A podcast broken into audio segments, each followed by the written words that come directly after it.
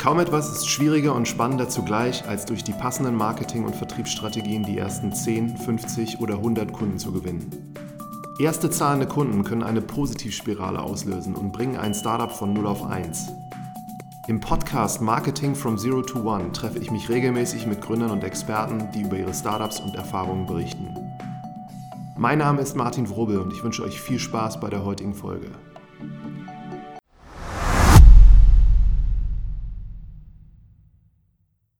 Ich sitze heute in Mitte, hier sehr zentral am Hauptbahnhof, und zwar bei Cross Engage mit Manuel Hinz. Es ist äh, sehr spannend, weil Cross Engage Martech macht und Martech äh, ist die Kombination aus Marketing und Tech, also nicht nur Marketing und Gründung heute, sondern auch wie Marketing eigentlich helfen kann oder wie ein Produkt helfen kann, das Marketing von anderen Unternehmen zu verbessern. Ich freue mich, dass du die Zeit nimmst. Wir starten, dass du dich mal vorstellst und ein paar Worte über Cross Engage erzählst. Ja, moin und herzlichen Dank für die Einladung äh, zu deinem Podcast. Äh, genau, Manuel Hinz, äh, Gründer und Geschäftsführer von äh, der Firma CrossEngage, seit mittlerweile vier Jahren insgesamt in der Startup-Szene, jetzt seit rund äh, zehn Jahren unterwegs. Äh, eingestiegen damals im Couponing-Hype bei der Firma Daily Deal, damit Verkauf an Google. Danach eigenes Unternehmen im Bereich Preisvergleich gehabt, zeitlang auch Beratung so im E-Commerce-Umfeld gemacht, plus auf der Investmentseite mal reingeschnuppert und jetzt aber mich dem Thema Marketing verschrieben und äh, insbesondere der Marketing-Technologie mit der Firma Crossing Edge. Kannst du mal erzählen, wie ihr auf die Idee gekommen seid damals, das zu starten? Mhm. Äh, gegründet haben wir die Firma ja 2015. Ähm, die Idee dahinter ist tatsächlich aber schon ein ganzes Stück ähm, älter. Und zwar hatte mein äh, Mitgründer äh, Dr. Markus Wibben, der vom Hintergrund her eigentlich Techie ist, also wirklich tatsächlich auch Informatik studiert hat, dann aber promoviert hat im Bereich analytisches CRM, also mittlerweile so ein Hybrid ist aus Tech und Marketing, äh, fast Smartech. Äh, der hat 2011 nachdem er bei der Deutschlandcard gewesen ist, bei Rocket Internet angefangen zu arbeiten. Ist von Florian Heinemann da eingestellt worden und genau, sollte Fashion-Firmen weltweit, die so nach Zalando kamen, beim Thema CRM unterstützen hatte damals schon das Problem, dass Nutzer- und Kundendaten halt meistens in verschiedenen Silos gespeichert waren, also halt nicht an einem Ort waren, sondern ähm, selbst im Shop-System sind da meistens schon zwei Silos. Ich habe nämlich Kundendaten im Backend, also wer ist das eigentlich, was für Bestellungen hat er aufgegeben? Und ich habe dann das Frontend dazu, also die Website oder den Mobile-Shop, wo der äh, Nutzer unterwegs ist. Und da fallen ja auch Daten an, nämlich Verhaltensdaten, was, welche Produkte schaut er sich an, was legt er in den Warenkorb, loggt er sich ein, loggt er sich aus. Ähm, und das sind auch Verhaltens- und Nutzerdaten und ganz, also in einem, in einem regulären Shop-System sind diese beiden Welten meistens schon nicht zusammengeführt und damit habe ich selbst innerhalb eines Shop-Systems eigentlich schon zwei Datensilos. Und das wird dann natürlich nochmal mehr, wenn ich darüber nachdenke, dass ich noch ein paar Daten irgendwo in der Callcenter-Software liegen habe, in einem Data Warehouse vielleicht schon mal Kundensegmentierung gemacht habe ähm, und es geht bis hin mittlerweile zu IoT-Themen, dass ich natürlich auch mit vielen Devices da irgendwie auf einmal ganz neue Quellen habe für Nutzer- und Kundendaten. Also Silo-Situation auf der Datenseite und im Rocket-Umfeld gab es auch immer eine Silo-Situation auf der äh, Kanalseite, weil man sehr stark so eine Best-of-Breed-Denke hatte, also gesagt hat, wir wollen für jeden Kanal das beste Tool einsetzen und halt nicht alles von einem Anbieter nehmen. Also man hat sich sehr gezielt ein E-Mail-Tool ausgesucht, ein Tool für Mobile-Push-Versand, je nach Firma, je nach Land einen anderen Anbieter für den SMS-Versand, weil der Preis zum Beispiel der große Treiber war. Und das führte aber auch dazu einer Silo-Situation, was natürlich schwieriger machte, Kundenkommunikation über diese Kanäle äh, hinweg aufeinander abzustimmen. Also man hatte keine 360-Grad-Sicht auf einen Nutzer äh, am Anfang und wie gesagt auch eine Kanal-Silo-Situation. Und da saß Markus mit seinen Teams in der Mitte äh, mit dem Ziel, genau diese sozusagen äh, hervorragenden Cross-Channel-Kampagnen da auszusteuern für jeden User besonders passend und personalisiert. Und das hieß halt immer sehr händisch, Daten zusammenführen aus verschiedenen Silos, darauf Segmente zu erstellen und diese Segmente dann über verschiedene Kanaltools zu verteilen, was halt hieß CSV-Dateien äh, austauschen, hochladen, also alles sehr technisch und sehr manuell technisch für ihn jetzt als Techie kein Problem, aber 99% der Marketer haben halt nicht Informatik studiert in der Regel äh, und selbst für ihn sehr zeitaufwendig, was, äh, sodass er sich am Wochenende dann hingesetzt hat und in seiner Freizeit seine Lösung gebaut hat, die sich da genau in die Mitte gesetzt hat äh, äh zwischen die Datensilos und die Kanalsilos. Und das ist dann ziemlich schnell zu einem internen Tool bei Rocket geworden. Ähm, hieß Campaign Factory, war von mehr als 20 Portfolio-Companies im Einsatz und äh, genau, ist aber nie zu einem externen Tool geworden. Und äh, genau, Markus hat dann irgendwann Rocket verlassen ähm, und 2014 sind wir zusammengekommen über Florian Heinemann, so der Investor meiner letzten Firma mit Project A auch war und der Markus aus Rocket Zeit noch kannte und diese Diskussion, dass sich diese Silo-Situation eigentlich gerade nochmal verschlimmert. Ich sagte gerade schon auf der äh, Nutzerdatenseite. Früher gab es halt, hat so einen Namen, eine E-Mail-Adresse, eine Postadresse. Und heute, wenn wir mal über IoT nachdenken, was für neue Datenquellen, aber auch ganz andere Mengen von Daten es da auf einmal gibt über Nutzer und Kunden, äh, die Situation wird nicht einfacher. Auf der Kanalseite ist es halt nicht mehr nur CRM, ist halt nicht nur E-Mail-Marketing oder vielleicht nochmal ein Postversand, sondern ist mit WhatsApp-Marketing, Facebook Messenger. Es gibt so viele neue Kanäle, wo ich eins zu eins mit dem Nutzer und Kunden kommunizieren kann, dass auch da diese Silo-Situation eigentlich nochmal äh, schwieriger wird. Und das war für uns der Ausgangspunkt zu sagen, lass uns doch sowas ähnliches wie die Campaign Factory nochmal neu from scratch und als Tool für Kunden bauen. Und dann habt ihr das tatsächlich neu gebaut? Genau, von null an. Also das äh, basiert null auf dem, was bei Rocket damals gebaut wurde, sondern ist einmal nochmal vom, vom Start weg neu gebaut worden. Mhm. Auch auf neueren Technologien. Äh, es war dann ja auch schon wieder sozusagen drei, vier Jahre später und da sind natürlich neue Technologien dann auch verfügbar. Und gerade wenn man darüber nachdenkt, große Datenmengen in Echtzeit zu verarbeiten, äh, haben wir gesagt, wollen wir natürlich die neuesten Technologien einsetzen, die es uns erlauben, auch das wirklich machen zu können. Also wir haben bei den, wir haben beide vor Marketing Cloud Anbietern gearbeitet und auch gesehen, wie schwierig denen das häufig fällt, mit großen Datenmengen flexibel umzugehen, was einfach daran liegt, dass die meisten von denen vom Kern her zehn Jahre und älter sind und nicht die Technologien haben, die man heute zur Verfügung hat. Und da haben wir natürlich gesagt, wir wollen nicht auf diese alten Technologien setzen, sondern nehmen dann zum Zeitpunkt unseres Startes das Neueste, was irgendwie auf dem Markt verfügbar ist. Absolut. Und dann wie lange hat das gedauert, bis ihr dieses zweite Produkt nochmal gebaut habt und dass ihr quasi auch die ersten Kunden dann adressieren konntet? Ja, also ich würde sagen, wir haben mit 15 einen Prototypen gebaut, ähm, sind ziemlich schnell durch glückliche Umstände auch in so einen Pitch bei einem größeren E-Commerce da reingeraten, den wir zum Glück nicht gewonnen haben, muss man im Nachgang sagen. Äh, sind wir Zweiter geworden, überraschenderweise Zweiter, weil das wirklich noch ein Prototyp war. Äh, und dafür sind wir da schon weit gekommen. Hätten wir die gewonnen, wären wir gnadenlos untergegangen wahrscheinlich. Äh, haben dann äh, den verloren, haben dann aber aus unserem Netzwerk erstmal zwei, drei kleinere E-Commerce als Kunden an Bord genommen. Und äh, die haben tatsächlich das Tool mal ausprobiert, wo äh, die wir kannten, wo man eine Vertrauensbasis hatte und die auch gesagt, wo wir auch offen sagen konnten, dass jetzt noch nicht äh, komplett marktreif dieses Produkt, aber ihr könnt damit schon mal rumtesten. So, das mhm. waren die ersten kleineren Kunden, klassisch aus dem Netzwerk, wie man das als Gründer halt auch macht in der frühen Phase. Ähm, genau, das war so 2015 äh, und haben dann Anfang 2016 aber den ersten großen Beta-Kunden bekommen mit HelloFresh, ähm, die mutig genug waren zu sagen, ähm, das probieren wir mal aus, was auch daher kam, dass die genau diese Best of Breed, diesen Best of Breed Ansatz auch hatten. Also die hatten auch kein ein Tool im Einsatz für die ganzen Marketingkanäle, sondern je nach Kanal sehr gezielt sich die Tools ausgesucht. Das heißt, das Setup war sehr ähnlich zu dem, was damals bei Rocket auch so der Standard war. Deswegen passte das von der Philosophie auch ganz gut. Äh, und die haben gesagt, wir probieren das mit euch aus. Ähm, man muss fairerweise sagen, die sind durch, die sind durch eine längere Beta-Phase mit denen gegangen. Also 2016 war so eigentlich unsere Beta-Phase, äh, wo wir auch viel gelernt haben, äh, es viel Leid gab, würde ich sagen. das Produkt halt einfach sich noch entwickeln musste, featureseitig, Stabilität, also wie das halt so ist, wenn man ein Softwareprodukt baut. Und dann haben wir aber Ende 2016 eine Ausschreibung gewonnen, also eine wirklich große offizielle Ausschreibung äh, bei der Deutschen Bahn. Und äh, ich glaube, das ist so nach zwei Jahren der Punkt, wo man sagen konnte, da hatten wir so Early Product Market Fit. Und passt auch äh, interessanterweise zu einer Studie, die ich letztens aus äh, den USA gesehen habe, wo äh, auch SaaS-Gründer, also Software-as-a-Service-Gründer befragt wurden, äh, wie sind bei euch so die Timings gewesen? Und da kam so raus, man denkt ja immer, das geht alles super schnell und äh, ist dann doch nicht so, sondern äh, die Aussage war auch da im Schnitt zwei Jahre bis Early Product Market Fit und vier Jahre bis zu der ersten Million in ARA ähm, waren da die Aussagen und wenn man sich das so anguckt, würde ich sagen, das halte ich für realistisch. Ja. Ja, spannend. Die Deutsche Bahn ist wahrscheinlich auch der komplexeste erste Kunde, den man so haben kann oder gewinnen kann. Und ihr habt euch dann auf eine Ausschreibung beworben Genau. Und in der Phase davor, das habe ich nicht ganz verstanden, haben die dafür bezahlt schon oder ist das eher so, dass sie das getestet haben und ihr habt gelernt und. Die Deutsche Bahn? Äh, HelloFresh. HelloFresh, ja. Ähm, genau, die haben von ganz am Anfang, glaube ich, haben wir erstmal so eine Testphase, aber das ging dann relativ schnell tatsächlich auch in einen äh, bezahlten Vertrag über. Genau. Ähm, also von daher, äh, ja, also wir haben wenig bis keine wirklich kostenlosen Tests gemacht. Also auch die Kunden, die ganz am Anfang zu der Prototypenzeit gestartet sind mit uns, ähm, da gab es auch eine kurze Testphase mal am Anfang, das ging dann aber auch relativ schnell in den bezahlten Vertrag. Das waren noch keine Wahnsinnssummen, aber das war zumindest ein, ein, kleiner Gegenwert, der da jeden Monat gezahlt wurde, was glaube ich auch wichtig ist, weil das nochmal eine andere Ernsthaftigkeit dahinter auch packt. Ja. Ähm, zum einen kann der Kunde sagen, ich zahle dafür was, ich erwarte von dir was, das, das, hebt das für mich auf so ein anderes Level. Deswegen wäre das auch eine Empfehlung von meiner Seite, da doch relativ früh zu versuchen, selbst wenn es keine großen Summen sind. Also wir sind heute preisseitig äh, sicherlich weit über dem, äh, was wir damals in der Anfangszeit von Kunden genommen haben, aber überhaupt so einen symbolischen Gegenwert äh, zu nehmen, äh, hebt das auf ein anderes Seriositätslevel. Ja, kann ich gut nachvollziehen.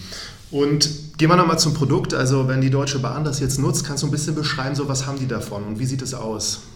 Genau, also was man davon hat, ist tatsächlich, also ich habe über die Probleme vorhin gesprochen und äh, das, was wir jetzt lösen, ist, dass man diese Datensilos auflöst und die Nutzer- und Kundendaten aus verschiedenen Silos tatsächlich zusammenführt ähm, in, genau, an eine zentrale Stelle, um eine 360-Grad-Sicht auf den Kunden zu erhalten ähm, weil das die Basis dafür ist, wirklich gute Entscheidungen zu treffen, äh, welche Kampagne kommuniziere ich jetzt eigentlich über welchen Kanal an diesen Nutzer. Ja. Äh, wenn ich kein vollständiges Bild habe, werde ich immer auch sozusagen nicht die beste Entscheidung für da entsprechend treffen. Und äh, deswegen ist das der Ansatz, also wirklich diese, diese 360-Grad-Sicht auf den Kunden zu haben. Das zweite ist dann, wir haben da drauf eine, eine, Oberfläche gebaut, wo der nicht technische Marketing Manager, der halt nicht SQL schreiben, ein Statement schreiben kann, Kundenselektion zum Beispiel machen kann oder auch Marketingautomatisierung umsetzen kann. Das heißt, äh, ich kann mit diesen äh, zusammengeführten Daten dann auch wirklich segmentieren, bekomme sofort auch Feedback, wie man es, äh, wir haben ja beide in dem Bereich vorher auch gearbeitet und was man da gesehen hat, ist ganz häufig gewesen, eine Abhängigkeit zur BI oder sogar IT-Abteilung, wenn man sowas machen will. Das heißt, mhm. es ist für ganz, ganz einfache Selektion gibt mir alle Kunden, die in den letzten 90 Tagen mindestens zweimal gekauft haben. Das kann ich noch in einem E-Mail-Tool machen. Wenn ich aber komplexere Selektionen machen möchte, zum Beispiel, ich habe mal für einen äh, E-Commerce äh, im Bereich Schuhe äh, gearbeitet und das ist so eine Selektion, gibt mir alle Kunden, die schon mal einen schwarzen Oxford gekauft haben, aber noch keinen schwarzen Gürtel bei uns gekauft haben. Das ist alleine meistens schon eine Selektion, die du nicht mehr in einem einfachen E-Mail-Tool abdecken kannst. Und ähm, da du als Marketer in der Regel nicht technisch bist, gehst du damit dann zur BI und zur IT. Und das sind für die jetzt nicht die spannendsten Aufgaben gerade, muss man sagen, sondern sind so, wir wollen eigentlich die coolen Sachen machen, jetzt kommt Marketing schon wieder und will, dass wir irgendwelche Abfragen auf der Datenbank fahren. Ähm, und das führt dann auch dazu, dass dieser Prozess nicht mehr wirklich agil ist, sondern das dauert dann eine Woche, dann kriegst du eine CSV-Datei zurück mit dem Kundensegment, dann stellst du fest, ja, leider hat meine Selektion äh, sind nur fünf Leute drin, dafür lohnt es sich nicht, äh, Newsletter zu produzieren. Das heißt, du gehst wieder zurück, sagst hier nochmal ein bisschen anpassen, kriegst du mit Glück dann im zweiten Anlauf eine CSV zurück, wo irgendwie 5000 Leute oder 50.000 Leute drin sind, äh, wo sich dann auch lohnt, Newsletter zu machen. Und das ist aber ist extrem frustrierend, äh, nicht wirklich agil, nicht wirklich schnell. Und äh, der Effekt ist ganz häufig, dass äh, die Marketer irgendwann sagen, boah, dieser Prozess, der funktioniert nicht, ich mache doch wieder nur diese Lektionen, die bei mir im E-Mail-Tool funktionieren. Und deswegen kriegen wir auch von so vielen E-Commercern immer genau die gleichen Kampagnen und du denkst so, boah, das ist nicht wirklich kreativ, das Marketing hier. Mhm. Ähm, und das wollen wir halt lösen, indem wir gesagt haben, nur die Daten zusammenführen. Das ist auch was, was häufig BI-Abteilungen ja schon versuchen aber es bringt nichts, die irgendwie nur einfach zusammengeführt zu haben, sondern du musst diese Daten in die Hände des Marketers legen. Dass der wirklich dann auch damit arbeiten kann, selbstständig, ohne dass er technisch ist und das heißt darauf selektieren kann, sofort eine Rückmeldung kriegt, wenn ich hier im Segment was anpasse. Wie groß ist das dann? Habe ich es hier zu klein geschnitten zum Beispiel? Ist es zu groß noch? Ähm, also, und das, die Plattform haben wir gebaut. Das heißt, ich kann sehr, äh, sehr flexible Kundenselektionen vornehmen und habe sofort eine Zahl, wie viele User sind tatsächlich jetzt auch in diesem Segment drin. Ja. Ich kann Marketing-Automatisierung aufsetzen, auch da ein Beispiel, sowas wie Kunde packt ein Produkt in den Warenkorb äh, oder auf die Wunschliste sagen, auf die Wunschliste und der äh, Preis dieses Produktes reduziert sich dann innerhalb von einer Zeit um mindestens 10%. Also super Ansatzpunkt, um zu sagen, hey, lieber Kunde, das Produkt auf deiner, auf deiner Wunschliste ist jetzt günstiger, willst du es nicht jetzt kaufen? Das umzusetzen ist äh, mit, mit einfachen Tools meistens extrem schwierig. Das heißt, es wird in die IT gegeben, die bauen das im Code zusammen. Äh, du kommst als Marketer nie wieder ran. Wenn du irgendwann mal irgendwas an dieser Kampagne ändern willst, musst du wieder ein Ticket bei der IT ein, einwerfen und hoffen, dass es irgendwann äh, umgesetzt wird. Und Macht Sinn. das ist das ganze Thema Marketingautomatisierung. Deswegen, das sind so Themen, die wir lösen äh, einfach die Power, die Entscheidungen und auch die Daten in die Hände des Marketers geben, dass der wirklich alle seine Ideen, die der hat, wie eigentlich kreative Marketingkampagnen gut aussehen können, wirklich selber umsetzen kann, äh, weitestgehend. Ähm, und dann auch die Auslieferung über die äh, verschiedenen Kanäle, dass er nicht am Ende einfach eine CSV-Datei mit ein paar Usern rausbekommt, sondern wir integrieren uns über Schnittstellen, über APIs, dann mit den verschiedenen Tools, also E-Mail-Tools äh, für Webseitenpersonalisierung, Mobile Push, SMS, WhatsApp-Marketing, sodass dann direkt tatsächlich auch der Versand angestoßen werden kann, ja. ohne dass dann der CSV noch rübergeschoben werden muss. Und äh, das ist so das, wie das operativ funktioniert und das Ziel ist natürlich, damit den nicht technischen Marketer in die Lage zu versetzen, kreative, herausstechende Cross-Channel-Kampagnen umsetzen zu können äh, in einer agilen Art und Weise, ohne dass er eine große Abhängigkeit von IT und BI hat. Toll. Und bevor du jetzt oder bevor ihr mit der Deutschen Bahn dann gestartet seid bei der Ausschreibung, wie viele Leute wart ihr da circa? Ähm, oh, das war so eine Zeit, da waren wir wahrscheinlich so 15 bis 20 zu der Zeit, würde ich sagen. Und hattet am Anfang wie viel Geld zur Verfügung?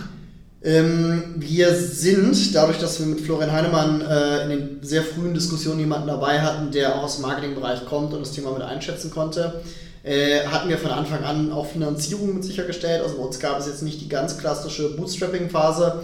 Ähm, sondern wir hatten den, den Investor mit der Idee quasi direkt äh, mitgebracht. Mhm. Ähm, das heißt, wir sind von Anfang an äh, finanziert worden, äh, mit einem, hatten erst ein Darlehen, mit dem wir äh, gelaufen sind, um diesen Prototypen zu bauen. Und als der Prototyp dann da war, die ersten äh, Prototyp-Kunden auch drauf waren, dann haben wir eine erste richtige Finanzierungsrunde gemacht, mit der wir das Darlehen zurückgezahlt haben und dann aber auch frisches Geld äh, für die folgende Zeit eingesammelt haben. Sehr spannend. Dann würde ich nochmal fragen nach dem Pricing. Das interessiert mhm. mich ja auch. Gerade jetzt so bei so einem komplexen Produkt. Äh, wie seid ihr da vorgegangen? Was habt ihr euch angeguckt, damit ihr zu dem ersten Preis so gekommen seid, den ihr auch wolltet dann von das war, genau, das war sehr spannend und ich glaube, wir sind da auch immer noch nicht am, am Ende angekommen. Äh, kannst du ja irgendwann selbst, wenn du größer bist als äh, Unternehmen, noch äh, Beratungsprojekte bei Simon Kucher und anderen buchen. Genau. Ähm, da sind wir noch nicht ganz angekommen, dass wir das Geld dafür ausgeben, aber es war durchaus eine, eine Reise, würde ich sagen. Also der Ganz am Anfang war es wirklich erstmal nur dieses symbolischen Gegenwert bekommen. Da waren wir im Bereich von ein paar hundert Euro äh, ganz am Anfang tatsächlich. Also, also 500 Euro war, glaube ich, so also jetzt wird mal ein mit 250 Euro, dann hatten wir mal einen Kunden mit 500 Euro. Nachher hatten wir eine ganze Reihe von den Beta-Kunden, die so über 1000 Euro waren. Also das war aber wirklich eher so einen symbolischen Gegenwert haben. Ähm, genau, das, da, da hatten wir noch keine, keine komplexe Pricing-Strategie dahinter. Dann, als wir aus dieser Beta-Phase rausgekommen sind, haben wir uns mehr Gedanken darüber gemacht, wie das äh, funktionieren könnte. Haben uns natürlich angeschaut, wie andere im Markt das machen. Also in Europa gab es zu dem Zeitpunkt keinen richtig direkten Wettbewerber. Es gab aber angrenzende Kategorien natürlich. Also es gab so einen Bereich, wir sind ja im Bereich CRM, Customer Relationship Management, Marketing äh, unterwegs und E-Mail-Tools sind da so der Klassiker. Mhm. Und äh, wir kannten grob das Pricing von den E-Mail-Tools und auch wenn du mit Crossing Edge dein Marketing Tech Stack zusammenbaust, also mit uns als zentralen Element und verschiedenen Kanaltools darunter hängt, ist das ja die Alternative, zumindest teilweise. Ich glaube, wir können in so einem, so Best-of-Breed-Setup mehr leisten, aber es ist schon in gewisser Weise eine Alternative zu einer Marketing Cloud. Ich sage mal, wenn du dir so ein Best-of-Breed integrierten Best-of-Breed-Ansatz baust, dann hast du dir quasi eine eigene Marketing-Cloud gebaut, die auch noch besser ist als, eine, als wahrscheinlich eine, wo du alles von einem Anbieter bekommst, weil du natürlich jede Komponente dieser Marketing-Cloud ganz speziell ausgewählt hast aber du rennst vom, äh, von, diesem, von diesem Grundansatz erstmal gegen, gegen so einen Marketing-Cloud-Anbieter auch. Und äh, da kann man das Pricing, die kannten wir teilweise, weil wir mit denen schon mal gearbeitet hatten in der Vergangenheit. Das heißt, wir konnten grob einschätzen, wo die vom Pricing hier liegen. Äh, haben uns also so ein bisschen eingeordnet äh, von der Price Range her, äh, wo, wo die unterwegs sind bei den Kunden, um da nicht vollkommen aus dem Rahmen zu fallen. Mhm. Ähm, hatten dann aber eine weitere Komponente dabei. Äh, und zwar gehen wir, handeln wir viel, viel größere Datenmengen als, ähm, als eine Marketing Cloud. Mhm. Weil du bei uns, eine, also ein klassisches E-Mail-Tool oder eine Marketing Cloud, würdest du zum Beispiel nur Nutzer mit Attributen übergeben. Das heißt, sowas wie äh, als Attribut könntest du mit übergeben, äh, Anzahl der Webseitenbesuche in den letzten 30 Tagen und dann würde da eine Zahl stehen 10 mhm. oder sowas. Wir haben als Datenpunkt jeden einzelnen dieser Website-Besuche bei uns drin. Das heißt, wir wissen bei jedem dieser Website-Besuche, auf welcher Seite war da, mit welcher URL, mit welchem Gerät, äh, welche Produkte waren auf dieser Seite. Das heißt, die Datenmenge, die wir speichern zu einem Nutzerkunden, ist viel, viel größer als die, die ein E-Mail-Tool oder eine Marketing-Cloud speichert.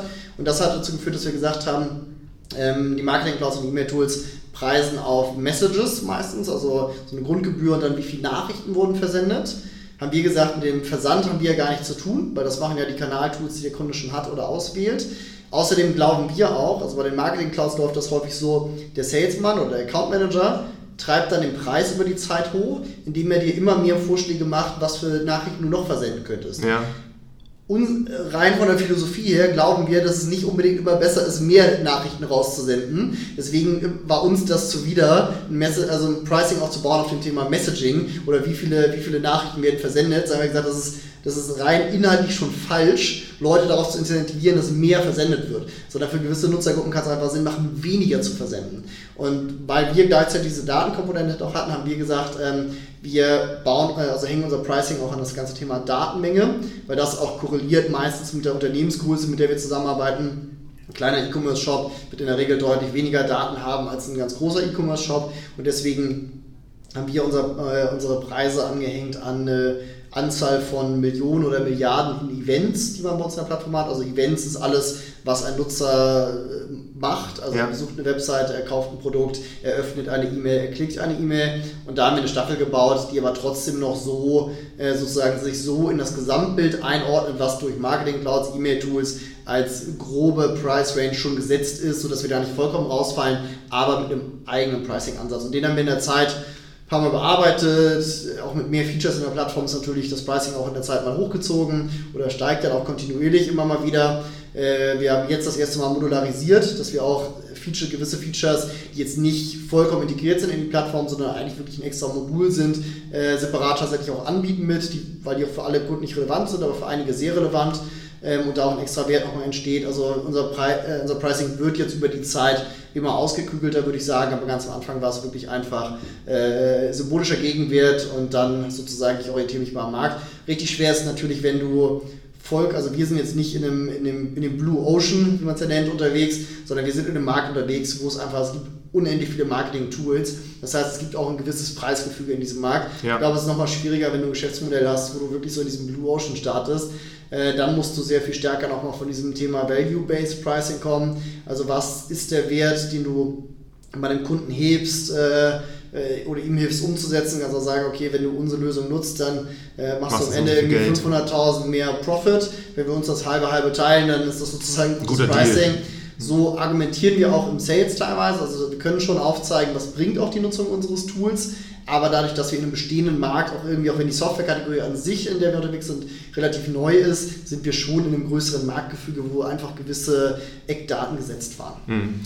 Und wenn wir jetzt so ein bisschen auf die Zielkunden von euch eingehen, also ich habe auf jeden Fall rausgehört, E-Commerce, ne, Deutsche Bahn, wahrscheinlich sehr breit. Kannst du das mal ein bisschen so, wie habt ihr am Anfang, habt ihr euch das so aufgemalt, wen ihr haben wollt? Und es sind wahrscheinlich dann in den Marketingabteilungen die Leute, die ihr dann adressiert habt. Genau, also von den reinen Ansprechpartnern sind es Marketingentscheider tatsächlich. Ähm, auch ein Wechsel, den man sieht. Früher wurden ja Software-Kaufentscheidungen sehr häufig von der IT, CTO, CIO getroffen. Man sieht immer mehr Budget, was direkt auch ins Marketing rüber wechselt ähm, und wo da die Kaufentscheidungen getroffen werden. Ähm, und das ist bei uns ganz klar der Fall. Also wir sind in der Regel äh, Endentscheider ist bei uns in der Regel ein CMO, Marketing, Geschäftsführer, äh, operative Entscheider ist ein Head of CRM zum Beispiel, aber auch die, also die noch operativeren, also ein Junior CRM Manager musst du mitnehmen, weil der ja am Ende wirklich täglich mit unserer Plattform arbeitet. Also wir sind ja keine Plattform, wo du dich einmal im Monat einloggst, sondern wir sind eine Plattform, wo eine CRM-Abteilung in der Regel täglich mitarbeitet. Tatsächlich. Mhm. Das heißt, muss ziemlich viele Leute abholen. Also und also Marketing sind schon Kernentscheider. Du hast auch immer mal wieder welche aus, äh, aus dem Bereich Business Intelligence, äh, Technologie, Datenschutz mit am Tisch. Das heißt, es ist nicht unüblich, dass wir auch bei großen Meetings mal 10 bis 15 Leute damit sitzen haben irgendwann.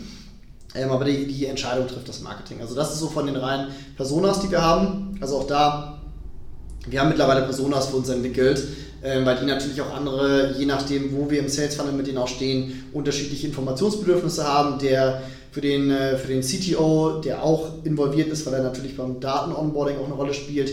Für den ist irgendwie wichtig zu verstehen, welche Schnittstellen bieten wir eigentlich, technische Dokumentation, während für den Marketer ganz andere, also den operativen Marketer, äh, nochmal ganz andere Themen äh, interessant sind als für den Marketingentscheider, der dann vielleicht auch äh, gegenüber der Geschäftsführung rechtfertigen muss, warum gebe ich das Geld aus, wobei wir, wo wir dann wieder bei dem Thema Pricing und welchen Wert schaffen wir eigentlich sind. Das heißt, da haben wir für uns intern so Personas äh, zurechtgeschnitten und auch überlegt, was für, äh, was für Informationsbedürfnisse haben die an welchem Punkt tatsächlich. Ja. Und von den Kunden, also jetzt das sind ja die Personas in den Unternehmen und wenn du dir die Unternehmen anguckst, ist das schon sind das äh, wir sind noch ein Stück vor Markt in Europa, würde ich sagen. Also unser Thema hebt in den letzten zwölf Monaten, also wenn ich sage unser Thema, dann ist das so Customer Data Plattform. Also wir nennen uns Customer Data und Engagement Plattform, weil wir eine Customer Data Plattform mit einem vollwertigen Cross-Channel Kampagnenmanagement Tool kombiniert haben.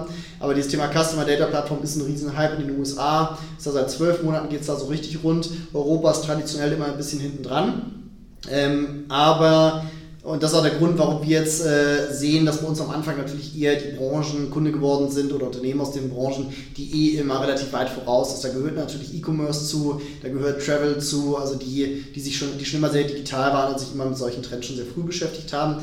Ähm, was man aber auch sieht über die letzten vier Jahre ist, dass wir jetzt immer mehr auch traditionellere Businesses bekommen, traditionellere Versandhändler zum Beispiel, Unternehmen, die auch stationäres Filialgeschäft haben, und wir haben nicht nur Kunden aus dem Bereich ähm, äh, Retail, ähm, also Handel, sondern mittlerweile auch aus dem Bereich Dating, Financial Services, ähm, also bunter Mix tatsächlich. Ja.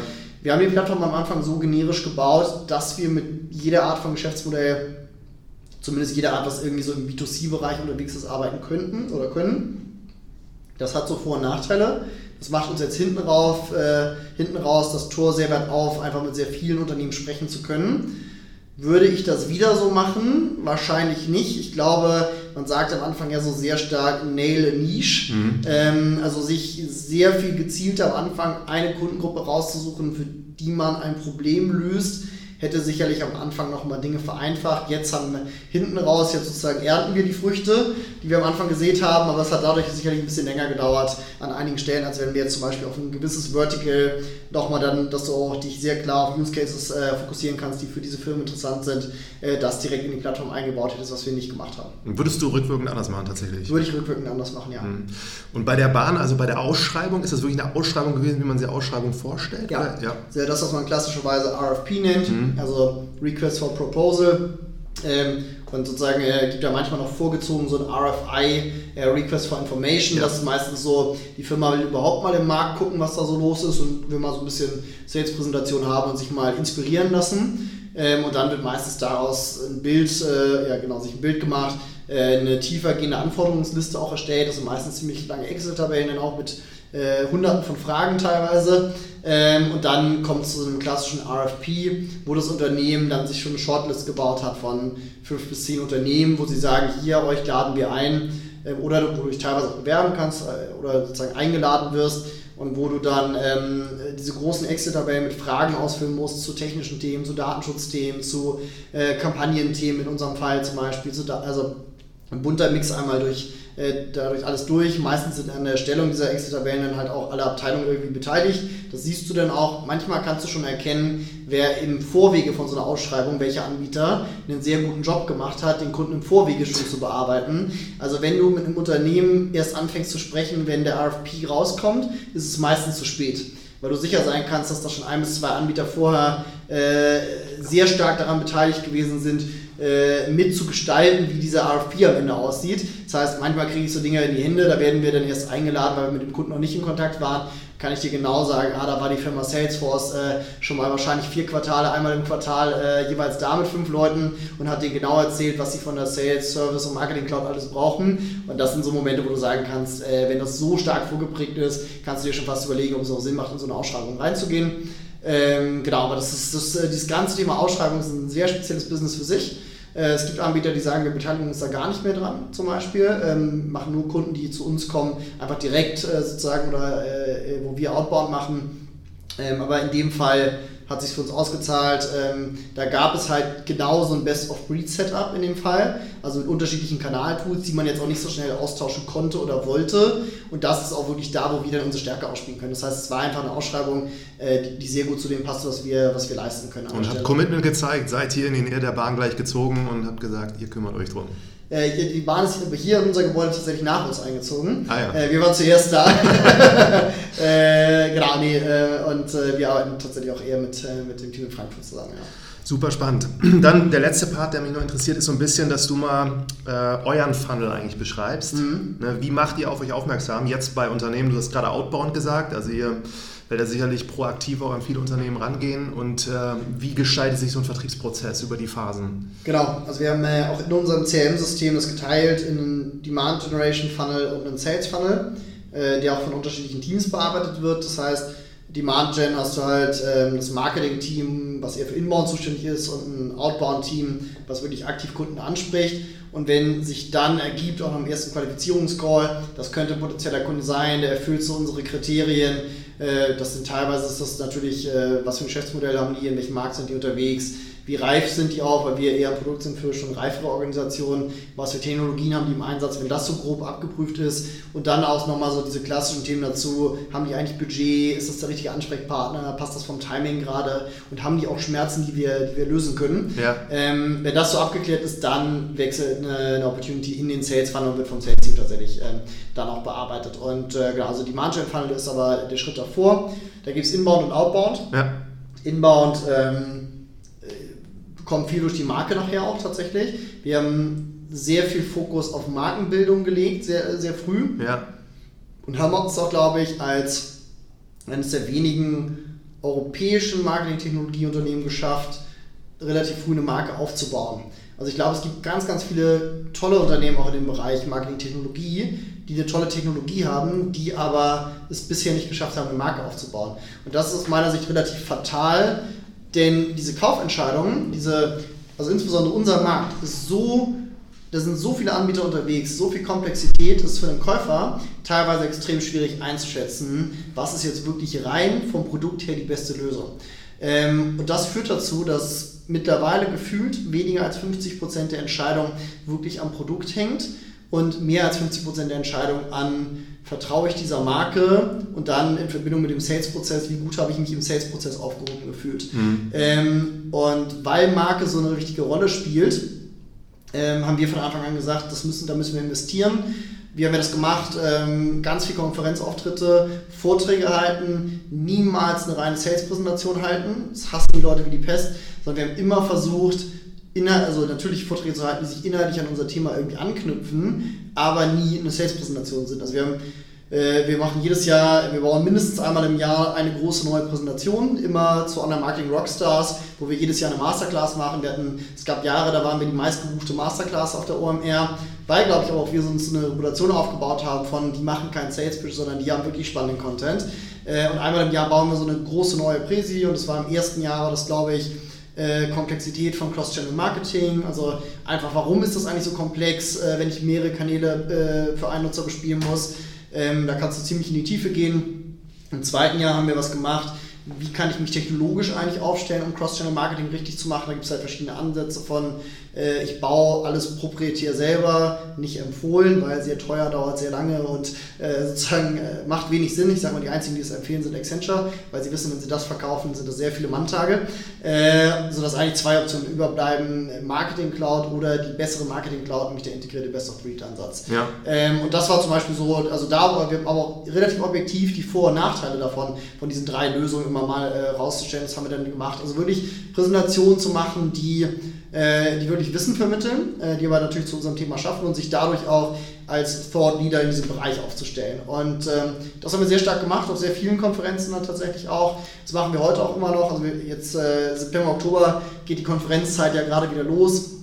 Ähm, wir sind bei den großen Konferenzen wieder, wie die Mexiko äh, zum Beispiel jetzt im September, aber auch besuchen jetzt äh, nächste Woche in Hamburg beim VDZ Verband Deutscher Zeitungsverleger, wo wir unser Thema sehr speziell auf, was sind eigentlich Herausforderungen von, äh, von äh, Zeitungsverlagen im Bereich CRM äh, sozusagen in der Präsentation dann auch darstellen. Mhm. Und äh, also viele Vorträge, viele Präsentationen. Wir haben dann auch irgendwann angefangen, eigene Events zu machen, also dass wir nicht nur zu fremden Events gegangen sind, äh, sondern wir haben die so Marketing Masterclasses genannt. Das war unser Outbound-Ansatz, unser erster. Also wir haben nicht Leute einfach angeschrieben, hey, wollen wir mal über Cross-Channel Marketing sprechen, sondern haben gesagt, exklusive Einladungen zu einem Event, mit Vortrag von zum Beispiel Dr. Florian Heinemann. Das war natürlich gut, dass wir den als Investor an Bord hatten. Das zieht äh, in der Marketing-Szene. Ähm, äh, plus der hat auch noch einen eigenen Vortrag gehalten. Gutes Networking, in dem man gute Leute einlädt. Ähm, nettes zu essen dazu. Und dann eigene Events, die wir bis heute sehr erfolgreich tatsächlich machen.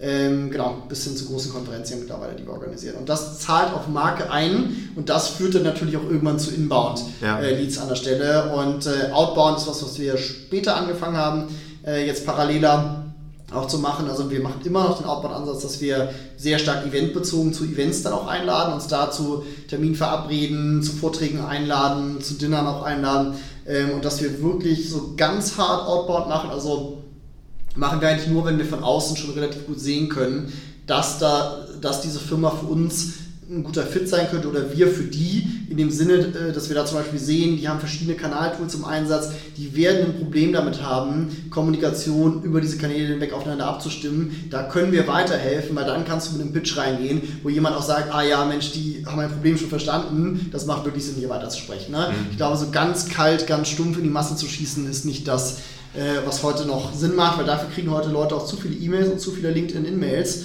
als dass sie dann darauf noch reagieren, wenn sie das Gefühl haben, der hat sich eigentlich nicht wirklich Gedanken darüber gemacht, ob das für mich passt oder nicht. Mhm. Kannst du dann deine eigentlich Learnings aus diesen ganzen Jahren und vielen Versuchen zusammenfassen und so zwei, drei Sachen eigentlich an Erstgründer weitergeben? Ja, also was ich was wir nicht mehr machen, ist zum Beispiel beim Thema Events einfach irgendwo einen Stand zu buchen. Also das ist äh, Waste of Money. Äh, diese Stände sind auf Konferenzen ja meistens sogar sehr teuer. Also da bist du ja bei den großen Messen, bist du bei Quadratmeterpreisen nur für die Fläche von 500 bis 1000 Euro pro Quadratmeter plus Standbau nochmal dazu. Da kannst du schnell fünf- bis sechsstellige Summen ausgeben. Ähm, oder auch auf also, also Systemstände auf, klein, auf Konferenzen teilweise für 10.000, 15.000 Euro. Wenn du keine inhaltlichen, keinen inhaltlichen Beitrag auf dieser Veranstaltung hast, kannst du dir diese ganzen Stände sparen. Ähm, also insbesondere so auf Konferenzen, wo die Konferenz eigentlich so ein bisschen anders bei der Demexco, die ja wirklich noch Messe ist. Mhm. Also da hast du wirklich auch nochmal klassisches Messegeschäft, aber du hast ja mittlerweile auch ganz viele Konferenzen, wo es nebenbei einfach so ein paar, man nennt das immer so Partnerstände gibt. Mhm. Wenn du da einfach so für 15.000 Euro einen Partnerstand buchst, aber nicht auf der Bühne erscheinst, kannst, kannst du das Geld auch in die Spree werfen hier. Äh, das heißt, Learning ganz klar, wenn man so einen Stand nimmt auf der Konferenz, immer nur im Zusammenhang mit der inhaltlichen Komponente, Vortrag, Masterclass, ein Side-Event, was du auch selber organisieren kannst, vielleicht irgendwie, also irgendwas Inhaltliches muss dabei sein. Das ist sicherlich ähm, eines der großen Learnings gewesen, die wir äh, gemacht haben, wo wir auch mal Geld äh, verschenkt haben, aber äh, sozusagen jetzt auch gelernt haben im Nachgang, dass das äh, wenig Sinn macht an der Stelle. Das ist das eine Learning. Das zweite ist wirklich so dieses Investment in die Marke gerade in so einem Feld wie unserem, wo die, Kaufentscheidung nicht rein anhand des Produktes mehr getroffen werden kann, weil die Komplexität zu hoch ist, sondern es auch mit Vertrauen zu tun hat, äh, macht es Sinn, sehr früh in den Markt zu investieren. Und dieser Markenaufbau muss nicht teuer sein, sondern gerade über, wie ich gesagt habe, gute Präsentationen kann ich sehr viel machen. Präsenz. Wirklich auch präsent zu sein, aufzutauchen. Ähm, genau, und äh, auf den sozialen Netzwerken aktiv zu sein. Also dir, man kann schon mit relativ kleinen äh, kleinen Mitteln sozusagen äh, Dinge aufbauen, die, die positiv auf die Marke einzahlen. Mittlerweile haben wir sogar ein Buch geschrieben, Innovatives Customer Relationship Marketing, äh, ist auf Amazon verfügbar. Auch das war kein Hexenwerk. Wir haben über die Zeit durch diese Präsentation sehr viel Content einfach erstellt, mit dem man äh, mit ein bisschen Zusatz, also mit ein bisschen Bearbeitung, also ein bisschen mehr Bearbeitung, ich jetzt sage nur ein bisschen äh, sozusagen, das ist untertrieben, aber mit Bearbeitung konnte man den Content von der Präsentation ergänzt um einige weitere Themen reichte das nach, nach einer Zeit schon, um daraus wirklich ein Buch zu machen.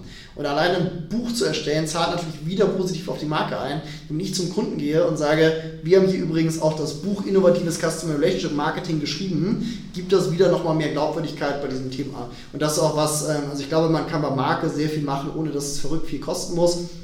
Äh, das Schlechteste beim Thema Markeninvestment ist einfach, irgendeinem Anbieter, irgendeinem Konferenzanbieter große Summen in den Rachen zu werfen für einen Stand. Also das, das wird auf die Marke nur begrenzt einzahlen aus meiner Sicht. Also das sind zwei der großen Learnings, die wir über die Zeit gemacht haben. Spannende Punkte. Das letzte, das ist jetzt auch, finde ich, so ein bisschen neue Beobachtung und Kanal. Seit Monaten machst du LinkedIn auf und es kommen ständig Videos und ich habe auch gesehen, ihr nutzt das auch, insbesondere du, ne, dass äh, man selbst auf LinkedIn da Botschaften eigentlich so. Kannst du da nochmal sagen, was bringt euch das? Wie sind so deine Erfahrungen und wenn das andere Gründe auch machen wollen, auf was muss man da achten? Ja, also Video war für uns immer äh, von Anfang an ziemlich wichtig.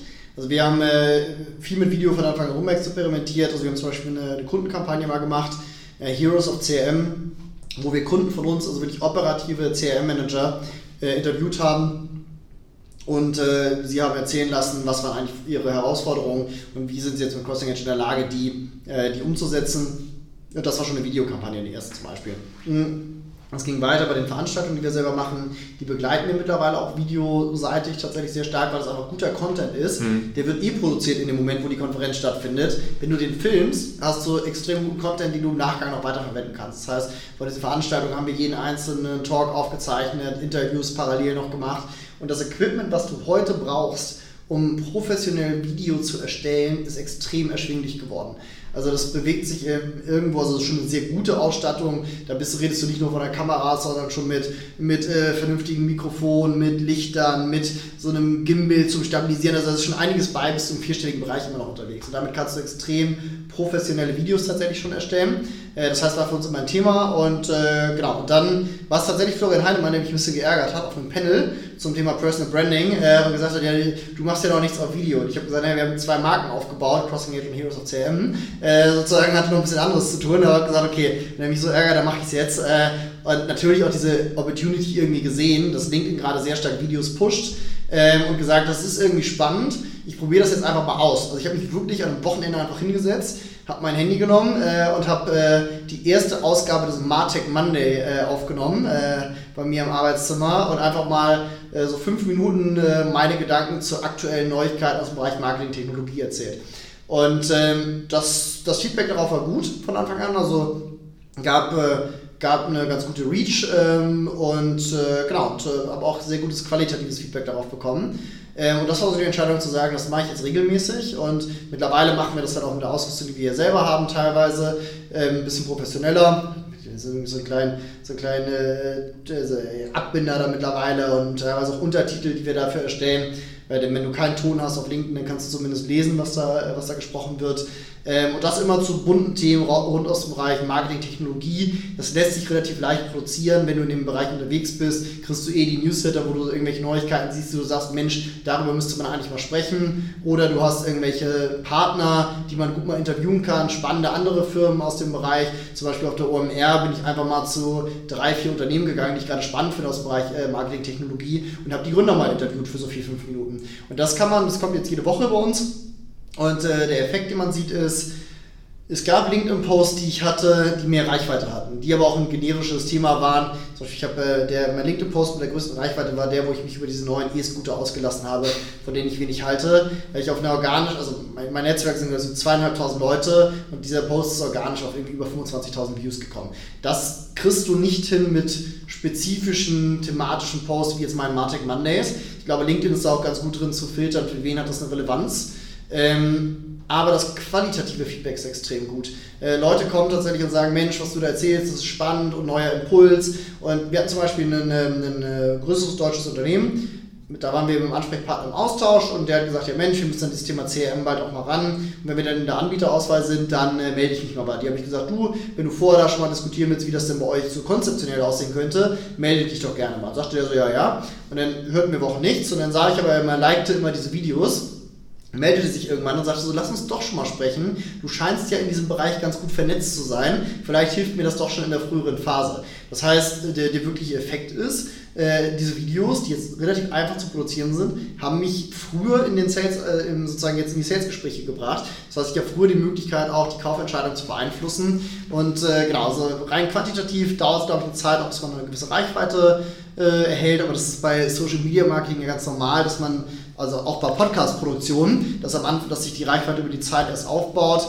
Äh, das bei den Videos, glaube ich, genauso, aber von Anfang an das qualitative Feedback äh, sehr gut gewesen wenn ich ganz, ganz einfach so ein Interview produzieren will, weil zum Beispiel wir jetzt äh, unser Equipment nicht dabei haben und ich einfach auf irgendeiner Geschäftsreise bin und da einen spannenden Marketer finde, wo ich sage, dich interviewe ich mal für Martech Monday, habe ich in meinem, in meinem Rucksack tatsächlich einfach so ein ganz, ganz kleines iPhone-Stativ, was man auf den Tisch stellen kann äh, ähm, von Joby. Ich habe, äh, es gibt von, von Rode gibt es so, ein, so ein Mikrofonset, äh, das kann man einfach unten den Lightning-Adapter vom iPhone stecken äh, da gehen zwei richtige Mikros ran, die man sich anstecken kann, also Ansteckmikros. Ähm, und ich habe mein iPhone dabei mit einer bisschen besseren Kamera-App, also da gibt es so welche, die kosten ein bisschen was, äh, erlauben es aber ein paar Dinge wie so Kontraste und Fokus ein bisschen besser einzustellen, als äh, das jetzt die klassische iPhone-Kamera-App kann. Das heißt, du bist dann im Invest von um die 200 Euro hast du eigentlich ein Setup, mit dem du schon relativ professionell äh, sozusagen on the go äh, solche Videos gut aufnehmen kannst. Und äh, genau, das machen wir mittlerweile, das lohnt sich aus unserer Sicht und spannendes Thema und ich glaube, das machen noch nicht so viele. Ich glaube, viele der Videos, die man sieht auf LinkedIn, sind doch noch relativ professionell produziert, eher so Unternehmensvideos. Und ich glaube wirklich, dich als Brand zu positionieren. Und ich mache das in dem Fall ja nicht, weil ich jetzt irgendwie mich als Marke groß aufbauen will, sondern weil ich natürlich damit äh, sozusagen für Crossing Edge auch Werbung machen will und äh, Leads generieren möchte. Ähm, aber natürlich ist es nochmal was anderes, wenn du als Person kommunizierst. Und ich glaube, da ist im Moment noch eine gute Zeit, sich einfach da zu positionieren, sehr persönlich, sehr einfach über Dinge zu sprechen, Insights zu liefern ähm, genau, das ist, ist eine, also für alle, die es noch nicht machen und die da in einem auch vielleicht nischigeren Bereich, wie jetzt Marketing, Technologie, CRM unterwegs sind, äh, eine, eine spannende Opportunity im Moment. Sehr spannend, Manuel. Ich danke dir vielmals, dass du die Zeit genommen hast. Es war ein interessantes Interview und man kann das vielleicht mal fortsetzen. Ich hätte noch 20 Fragen mehr, aber. Ja, vielleicht bis zur zweiten Folge. danke dir.